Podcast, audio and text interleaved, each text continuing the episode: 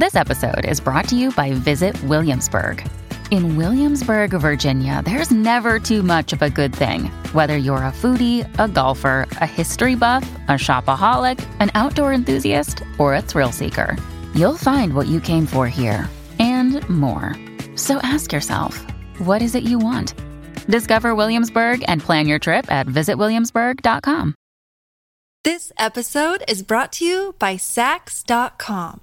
At Sax.com, it's easy to find your new vibe. Dive into the Western trend with gold cowboy boots from Stott, or go full 90s throwback with platforms from Prada. You can shop for everything on your agenda, whether it's a breezy Zimmerman dress for a garden party or a bright Chloe blazer for brunch. Find inspiration for your new vibe every day at Sax.com.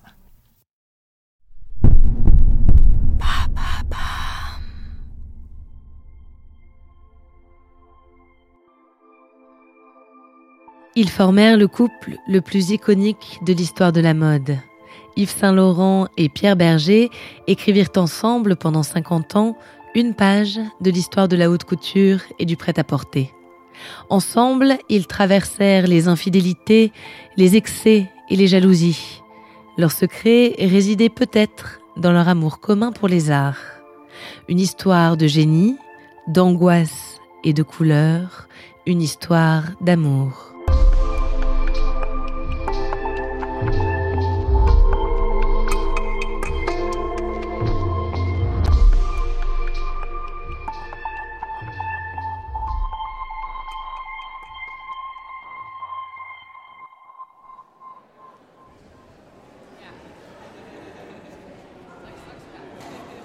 1958, Paris. Un défilé particulièrement attendu s'apprête à être présenté au sein de la maison Dior. Il s'agit de la première collection du successeur de Christian Dior, après la mort de ce dernier un an auparavant. La collection s'appelle Trapèze et le jeune créateur Yves Saint-Laurent. Il a à peine 21 ans.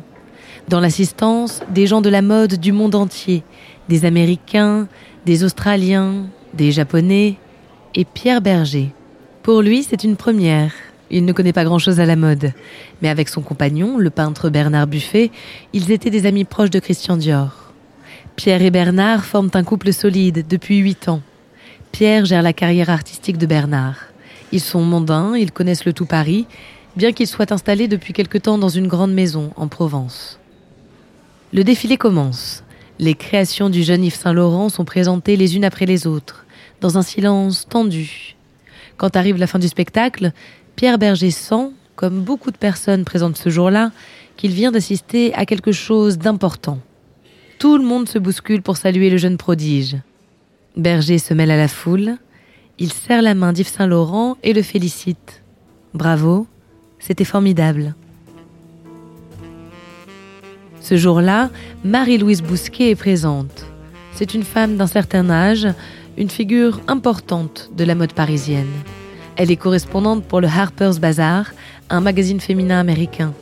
C'est elle qui, la première, a reconnu le talent de Christian Dior, dont elle est devenue une des plus proches amies. Quand Marie-Louise remarque l'intérêt de Berger et Buffet pour le travail d'Yves Saint-Laurent, elle décide d'organiser un dîner.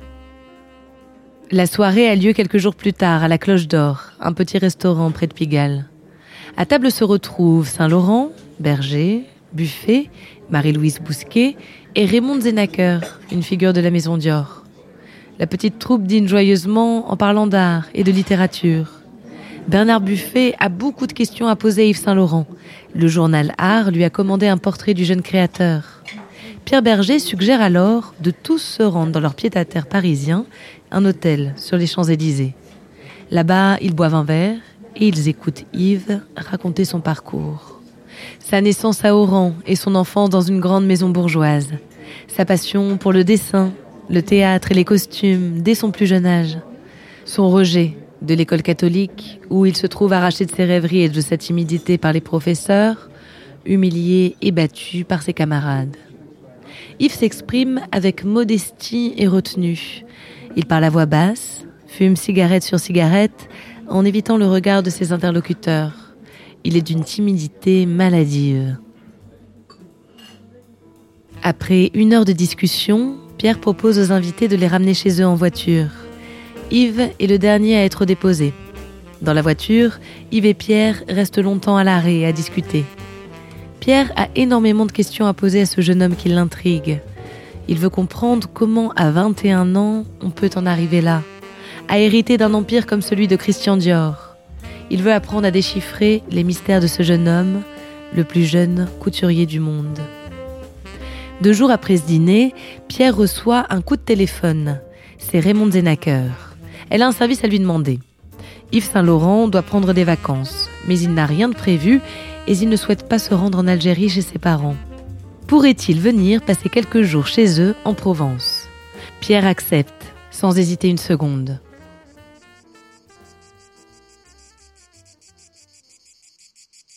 Raymond et Yves restent chez le couple pendant une dizaine de jours. À la fin du séjour, tout a changé. Pierre est amoureux d'Yves. En quelques jours, le jeune homme a balayé huit ans de relation. À la fin de sa vie, Pierre Berger portait encore des regrets sur son infidélité durant cette période. Je ne vous dis pas, au moment où je vous parle, en 2017, c'est une période à laquelle je pense souvent, et c'est une histoire qui me trouble beaucoup. Parce que moi, je ne crois qu'à la fidélité, pas à la fidélité bête, mais qu'à la vraie fidélité? Et je considère qu'évidemment, j'ai beaucoup de choses à me reprocher. Je le dis clairement, ça ne m'empêche pas de dormir tous les jours, ça ne m'empêche jamais de dormir d'ailleurs, mais les faits sont là. Plus je pense à ça, moins je comprends. This episode is brought to you by Sax.com.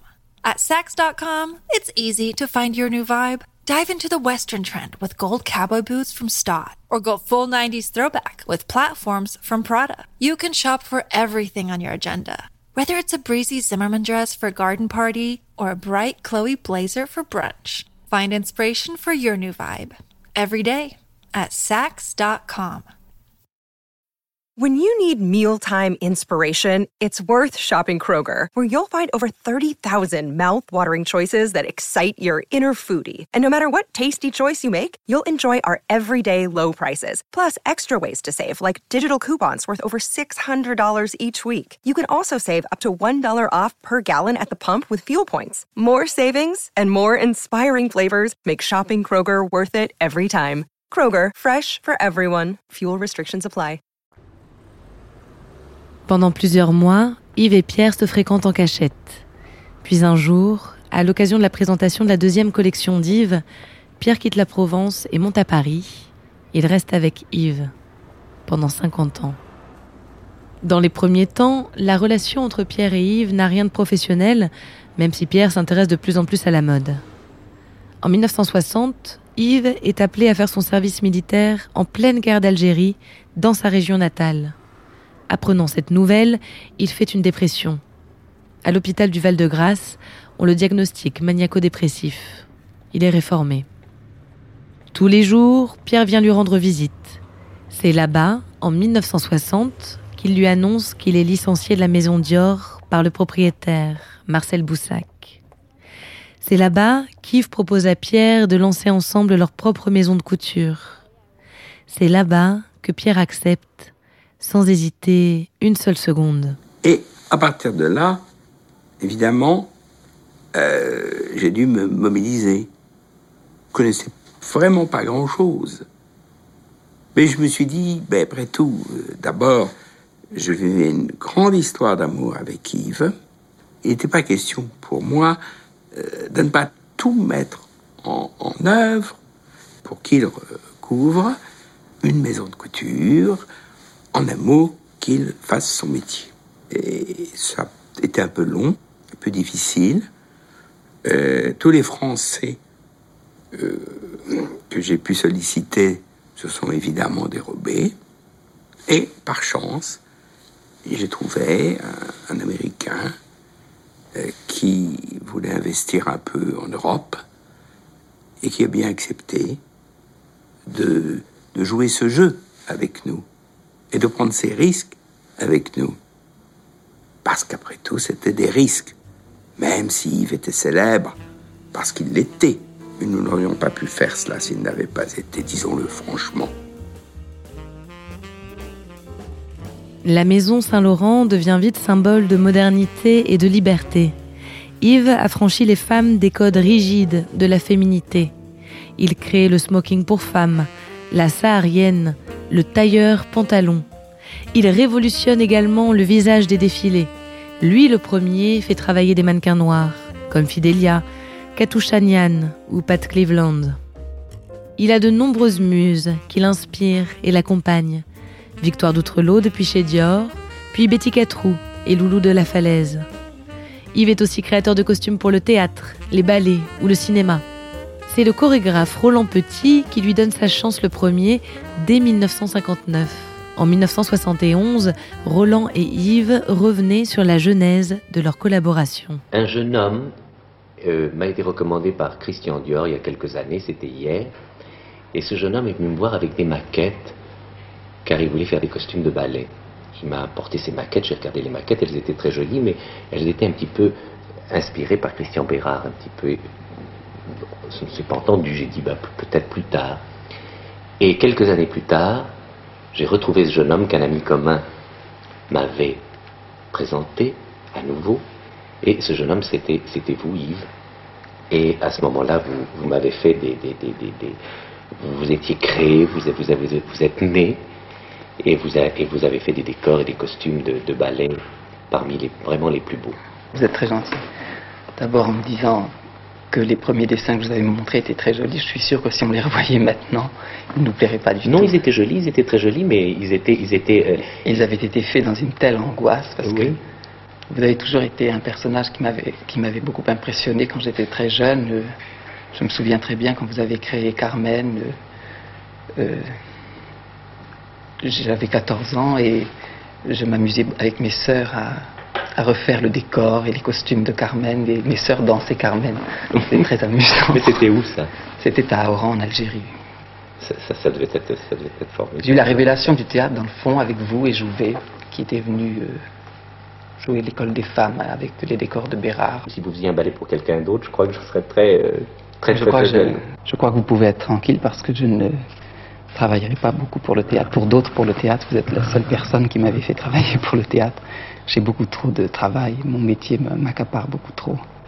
J'aimerais tellement euh, m'intégrer complètement euh, dans le théâtre, n'est-ce pas, euh, travailler uniquement pour le théâtre, alors que je le fais finalement en amateur, parce que, enfin, j'estime que je le fais en amateur parce que je ne peux pas consacrer toutes mes journées au théâtre. Et ce qui me plaît dans le théâtre, c'est toute la vie des coulisses, et toute la vie de en tout cas, le résultat. Ce qui se passe, en fait, je ne, je ne, le vois pas. Je fais simplement des dessins et je fais quelques essayages, mais c'est tout.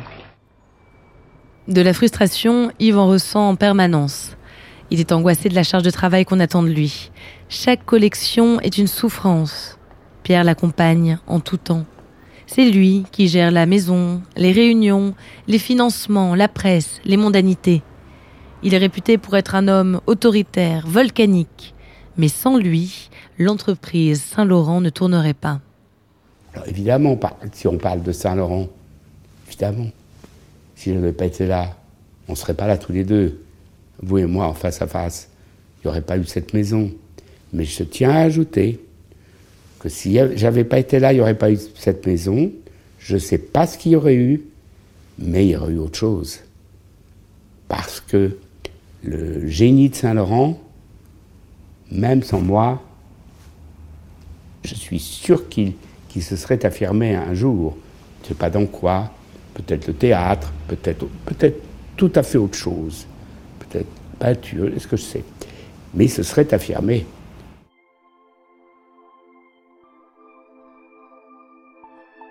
Merci d'avoir écouté la première partie de cet épisode de Love Story. La semaine prochaine, nous parlerons des démons d'Yves Saint-Laurent nous évoquerons les succès comme les infidélités. Nous découvrirons l'immense collection d'art du couple Berger-Saint-Laurent. Nous partirons avec eux à Marrakech, découvrir le jardin Majorel.